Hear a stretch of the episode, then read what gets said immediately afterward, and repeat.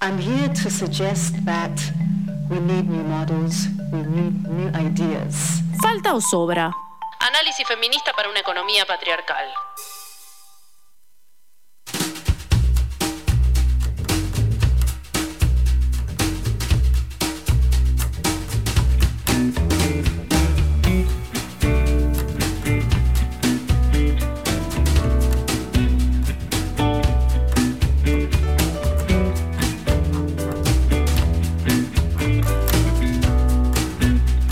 ...15.36 en la ciudad de Buenos Aires... ...seguimos en vivo en FM La Tribu... ¿Falta o sobra? Es una pregunta que solemos hacernos todas las semanas... ...específicamente es la pregunta que aparece los miércoles en la tarde... ...aquí al aire de La Tribu... ...y claramente llega otra columna entonces... ...vinculada hoy sí a qué políticas de la pobreza... ...han venido implementándose... ...y cuál sería una alternativa superadora... ...de los límites que presenta la misma, digo, ¿no? En el sentido amplio de la pregunta. ¿Está del otro lado? Hola. Hola, Eh, ¿qué tal, está. Habla Emilia. Ahora soy Emilia. Ay, hola, Emilia. puede ¿Cómo te puede que hasta estemos mimetizando las voces. ¿Quién Es te muy dice? probable. Ahí está, ahí está Natacha, la escuché. Ahí ¿Cómo está. andan, chicas? Muy bien, la verdad que muy bien y esperando también este momento para seguir pensando algo que ya venimos hace tiempo trabajando con ustedes que tiene que ver en este caso y hoy específicamente sobre políticas de la pobreza. Buenísimo. Bueno, buenas tardes a la audiencia también. Sí, ¿quién Eh, hoy vamos, Sí. claro, hoy la idea es un poco retomar eh, el eje de la pobreza que veníamos trabajando con Corina y con Noemí en los últimos dos encuentros. Eh, bueno, cuando hacíamos, trabajamos toda la cuestión de también de las mediciones de la desigualdad, las formas de la desigualdad. Y bueno, un poco el, eje hoy sería eh, indagar un poco en qué respuestas viene dando el gobierno, eh, pero a su vez qué propuestas tiene la oposición, o sectores de la oposición, sectores que tienen incidencia, digamos, en la, en la definición de políticas públicas, así como plantear algunas alternativas eh, que desde nuestro punto de vista son eh, las adecuadas para enfrentar el problema. Hola. ¿Sí? Ahí está, perdón, está. eh, pasó, pasó un ruido raro y no sabíamos si estabas Karina del otro lado aún. Estoy, estoy. Ahí va. Bueno, y contanos específicamente qué es lo que se entiende por esto de políticas de la pobreza, porque lo decimos como muy así al pasar, pero bueno, ¿qué- ¿de qué hablamos? Bueno, eh, justamente eh, son el conjunto de medidas, se habla del conjunto de medidas que se diseñan desde el Estado a, a los distintos en los distintos niveles, eh, municipal, eh, puede ser eh, nacional, puede ser provincial, para atacar el problema de la dificultad de acceso de las personas eh, y de los hogares. A veces es una política hacia las personas, a veces es una política dirigida a los hogares que les permite les acceder a una canasta, a, comprar un, digamos una canasta por lo menos alimentaria eh, en cada periodo del tiempo. Es decir, en general vienen dándose, vienen diseñándose políticas desde hace muchísimos años en nuestro país, a pesar de que la pobreza es estructural y afecta a millones de personas que no solo no salen de la pobreza con el tiempo, sino que esa pobreza se transfiere intergeneracionalmente y no podemos salir de planes transitorios, de ayudas económicas transitorias eh, y, digamos, eh, eh, se trata de planes focalizados que estigmatizan, que, digamos, que generan además una reacción en el resto de la sociedad de, de poca de poco reconocimiento al trabajo que se hace en el, en el marco de esos planes. Bueno, toda una problemática sumamente compleja que vamos a intentar eh, hoy abordar muy sintéticamente porque, insisto, es bastante compleja, pero básicamente se trata de eso. Nosotros justamente estamos jugando con el con esto de la política de la pobreza o política contra la pobreza, porque creemos que lo que se viene implementando en el país es una política de la pobreza, que lo que tiende a hacer es no romper el, círculo, la trampa de la pobreza, por la, digamos, de la cual no terminan de salir nunca las personas que caen, eh, o bueno, o en una muy baja proporción salen, y por lo tanto eh, digamos, las oponemos a las políticas contra la pobreza, que en realidad las entendemos como sistémicas, es decir, se requieren un conjunto de cambios estructurales para dar cuenta de, eh, de lo, del cambio que se necesita para que la economía deje de funcionar generando de modo permanentemente pobreza. Entonces, eh, un poco la idea es mínimamente hoy mencionar cuáles son estas políticas que se vienen llevando a cabo desde el, gobierno actual a nivel nacional, eh, que se tratan de películas, perdón, de políticas eh, redistributivas acotadas. Eh, ¿Por qué? Porque, bueno, se utiliza la tarjeta alimentar, la, asignación universal por hijos, los planes, los bonos, que son incrementos por única vez, y ahora se plantea cambiar los planes de los planes sociales por empleo privado subsidiado a través de un plan que se llama Plan Ensamble, así se está dando a conocer, se está discutiendo, eh, y básicamente lo que plantea es subsidiarle el empleo a empresas que tomarían a las personas eh, en situación de pobreza y, o desocupadas, eh, depende del caso, ¿no? A cambio de que el Estado subsidie una parte del salario, que en lugar de, esos planes ir al, directamente al, bolsillo de la persona a cambio de las, de las actividades comprometidas o, o en algunos casos sin actividades comprometidas, como es la ayuda eh, por hijo, la, asignación universal por hijo, eh, en este caso se trataría de a cambio de realizar una tarea en el marco de ciertas empresas. Y, eh, perdón, Karina, pero el Estado ahí no pagaría el total del del salario. no, eso es lo que se discute en general. Eh, los, el tipo de planes, ese tipo de subsidios al empleo privado involucran el pago de una parte del salario en general. Eh, y obviamente, digamos, se trata de empleo en general que no paga cargas sociales, que no... Karina, igual, perdón, te interrumpo un segundo por esto, porque vos diferenciaste en políticas de la pobreza de políticas contra la pobreza. Y lo que, lo que venís diciendo en, cuanto a la ayuda, entre comillas, que le puede dar el Estado a, las personas que están por debajo de la línea de pobreza, em, son parches. O sea, por lo menos se escuchan en, en, la enumeración cuestiones que van a solucionar lo urgente, que claramente es necesario, pero esta idea de pobreza estructural es sigue manejándola y sigue reproduciéndola el propio Estado con esto que estás diciendo, en el sentido de es un subsidio a las empresas privadas que ni siquiera llegan a poder pagar un salario mínimo vital y, móvil a las personas que emplea. Entonces es como un circuito eh, eh, vicioso. En, beneficio de la empresa privada. Exactamente. Y esto que hablábamos también con eh, Corina la, vez pasada, en el sentido de que aumenta la, la capacidad de empleo, digamos, hay muchas personas empleadas, pero sin embargo sigue aumentando los niveles de pobreza. Entonces las personas que están siendo empleadas están siendo pobres. Exactamente. Em, eh, además, digamos, estas políticas de subsidio al empleo privado em, ya fueron probadas ah. eh, con bastante en, nuestro país eh, por caso en los años 90 mm. y bueno y fracasaron en, en, lo que hace a sus resultados a los resultados esperados porque produjeron una alta rotación en los puestos de trabajo, perpetuaron la precarización laboral, desfinanciaron la seguridad social, impidieron la capacitación laboral, porque por supuesto que las empresas como perciben que ese subsidio es transitorio, tampoco apuestan a capacitar ese personal al que después sin ese subsidio no están dispuestos a, conservar en sus en sus planteles. Eh, por lo tanto, eh, ya se, ha experimentado cuáles son los límites que tienen este tipo de programas. Y además tampoco contemplan el perfil que tienen la mayor cantidad de, beneficiarios de los programas, que son, mejor dicho, de beneficiarias, que son mujeres eh, con niñas, con niñas, niños pequeños o, hijos jóvenes, eh, jóvenes eh, que están en situación de pobreza y que necesitan, no pueden dejar el trabajo de cuidado que realizan porque eso es lo que les permite reproducir la vida. Por lo tanto, eh, el perfil de que se les está ofreciendo no contempla sus necesidades, ¿no? Eh, es decir que estamos hablando de políticas que siguen eh, desde nuestra perspectiva equivocadas en el diagnóstico acerca de qué es lo que está ocurriendo con la pobreza, que en, qué sentido, digamos, la oposición está planteando cerrar el Ministerio de Desarrollo Social, tirar por la borda todas las instituciones del derecho laboral protectivo del país, del cual gozan los, los y las trabajadoras formales eh, únicamente eh, en distintos grados para bajar aún más el salario y de ese modo incentivar a las empresas a que contraten más horas de trabajo. Es decir, todas las soluciones estas son en contra de un enfoque de derechos. Hmm. Si bien obviamente es muy importante el aporte que está haciendo eh, el Estado es imprescindible continuar con la tarjeta alimentar, percibir, digamos, aumentarla a medida que la inflación avanza, porque si no, no, eh, claramente hay más gente que cae en la indigencia.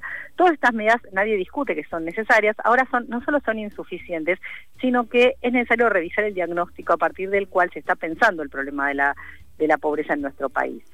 Eh, Una de las soluciones, perdona Karina, digo, respecto a esto que vos estás planteando, podría ser aumentar el empleo público.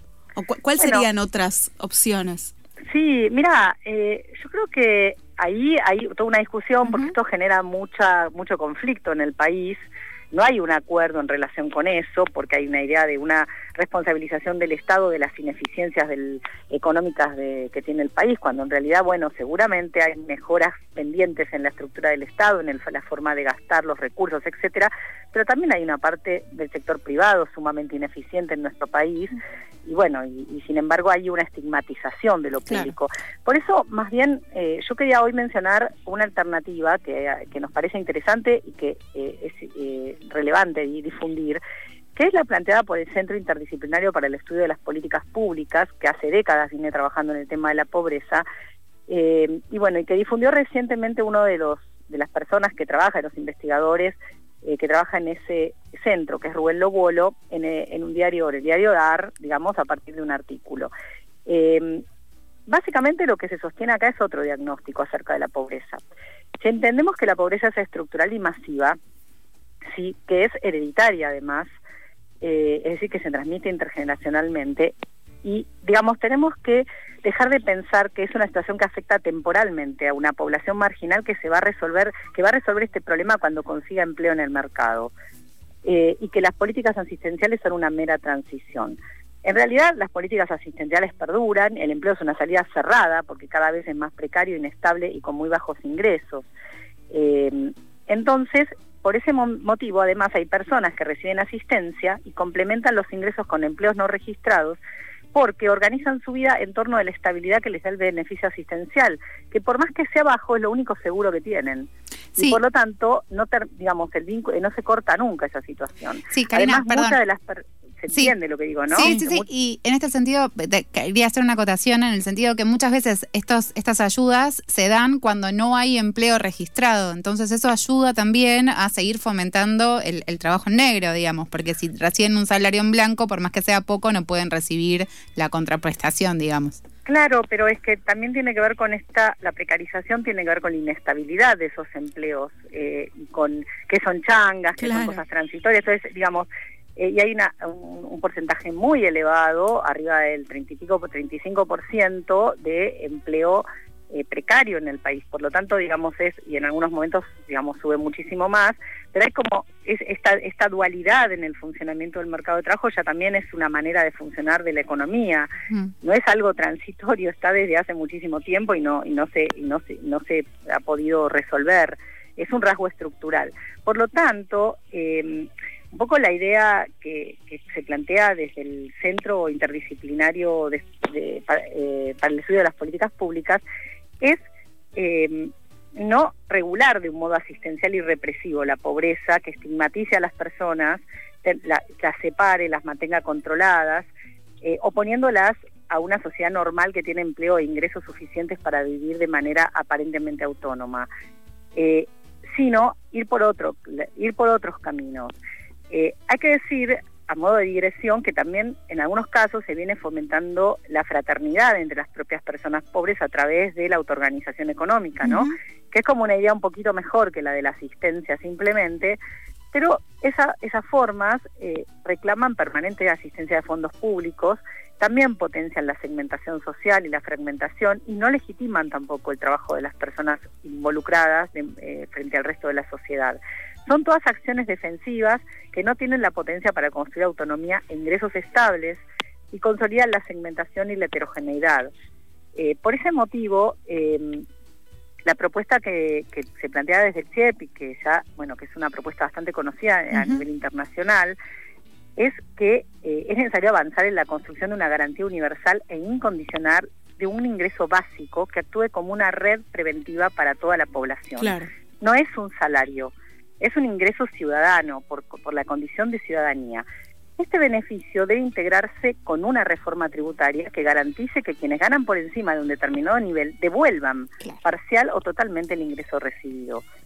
Sería algo hermoso, pero en la realidad eh, es como, digo, en, en, cuanto a las reacciones que se, dan... a discutir esto. Se discute, pero por ejemplo, pasa mucho esta discusión, por lo menos en las aulas, que se dice, bueno, el que tiene más pague más y la propia gente que no tiene esos ingresos por los cuales tendrían que pagar eh, un, impuesto, son bastante reticentes a, pensarlo de esa forma, ¿no? Digamos, claro, porque es muy contracultural, de alguna manera estamos acostumbradas a, y acostumbrados a esta dinámica de, de, la asistencia. Eh, pero bueno, es necesario cambiar la cabeza porque, bueno, con el cambio tecnológico que está en ciernes, el Banco Mundial está sosteniendo en sus publicaciones que va a haber una destrucción del 60% de los puestos de trabajo vigentes. Me estoy refiriendo a, la expansión de estas nuevas tecnologías convergentes, de la impresión de las cosas, de la bioeconomía, de, todo, todo el paquete tecnológico de, que, se está difundiendo a nivel mundial. Por lo tanto, ¿En qué lapso se, perdería este 60%? Y bueno, en los próximos, eh, por lo menos en los próximos entre 10 y 15 años, se está esperando que, depende la, la, la, difusión del cambio tecnológico, pero va a haber un reemplazo de trabajos que hoy se realizan, que van a pasar a realizar las máquinas. Y bueno, por supuesto, el cambio tecnológico en el capitalismo es ahorrador de fuerza de trabajo. Entonces acá me parece que es un problema que vino para quedarse, que hay que discutirlo con, la, con una cabeza eh, abierta al cambio. Y a un cambio que no sea hacia atrás, digamos, regresivo contra derechos, sino desde un enfoque de derechos, que nos permita eh, como superar esta situación, porque este, este planteo del ingreso, de la garantía universal incondicional de un ingreso básico, no solo debe complementarse con una reforma impositiva eh, progresiva, ¿no? que aumente el peso de los impuestos al patrimonio en detrimento de los que son eh, impuestos directos al consumo, que nos graban a todos por igual o a todas por igual de manera injusta, sino que también debe ser complementado con un reparto del empleo.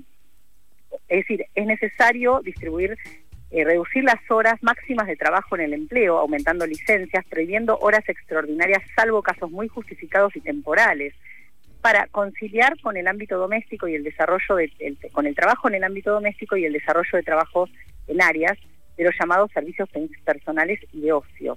Es decir, se requiere paralelamente entonces una redistribución, de una regulación del tiempo de trabajo en el ámbito privado, así como una ambiciosa política de inversión en prestación de servicios sociales universales y gratuitos como salud y educación y políticas de transporte público accesible.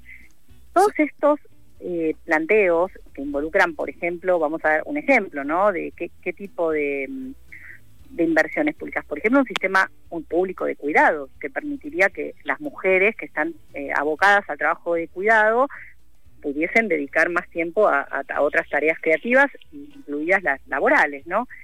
Eh, todo esto es muy importante em, y a su vez es compatible con eh, una huella de carbono, una contaminación ambiental mucho menor que la de las actividades de la manufactura y las extractivas, ¿no? Claro. Eh, se estima que entre tres y cuatro veces menor. Y además, tampoco son actividades muy demandantes de importaciones, que ha sido siempre un problema en la Argentina. por lo tanto, eh, también es compatible con un crecimiento de menor a menor tasa, de modo de respetar los límites planetarios. Tenemos que avanzar en propuestas de política que concilien eh, distintos aspectos, las necesidades sociales, pero también la sostenibilidad de la vida, digamos, eh, la cuestión, los límites que impone la crisis ambiental en curso. Quien habla es eh, Corina, Karina Forcinito. Eh, Karina, ¿sabes qué? Escuchándote, es tan lindo, ¿no? Hay como una luz de esperanza, de, bueno, hay, hay, planes. Hay, claro, hay otra realidad posible, ¿no? Como, bueno, ojalá, se, se ojalá no, eh, pongámonos eh, eh, firmes, para, para poder conseguirlo. Em, Corina, otra vez. Karina, te agradecemos un montón la, la, comunicación y todos estos datos que nos diste y también la propuesta, ¿no? Que, que tiene que ver un poco con empezar a darnos el lugar de, de pensar posibilidades. Absolutamente. Eh, sí, en ese sentido, bueno, nosotras estuvimos pensando un poco cómo cerrar estas columnas que hablan sobre pobreza y vamos a retomar el tema seguramente por la relevancia que tiene, pero consideramos que frente a la pregunta que ustedes nos hacen en todos los programas, ¿falta o sobra? Eh, falta en la mayor parte de los medios masivos de comunicación un diagnóstico sistémico, histórico y estructural sobre la pobreza y la riqueza es decir, sobre la actual distribución de los ingresos y la riqueza entre grupos sociales en los sectores dirigentes, políticos y económicos, sobran prejuicios estigmatizantes y victimización de los grupos vulnerables de población eh, y se invisibiliza el peso que poseen las mujeres, las disidencias sexuales y las niñas, las niñas, los niños en el universo de personas que sufren pobreza. Sobran condicionamientos negativos desde el poder económico que traban la posibilidad de una reforma fiscal progresiva que esté a la altura de una política contra la pobreza y no una de reproducción de la pobreza. Sobran propuestas basadas en la eliminación de derechos humanos fundamentales y antisolidarias y faltan medios de comunicación que difundan las propuestas basadas en enfoques de derechos frente a la pobreza y por eso estamos aquí con ustedes, muy agradecidas. Karina, mil gracias por esta comunicación. Seguiremos claramente el miércoles que viene y escucharemos nuevamente esta columna para repensar qué son esto de las políticas contra la pobreza. Bueno, muchas gracias, cariños, que esté muy bien a la audiencia también.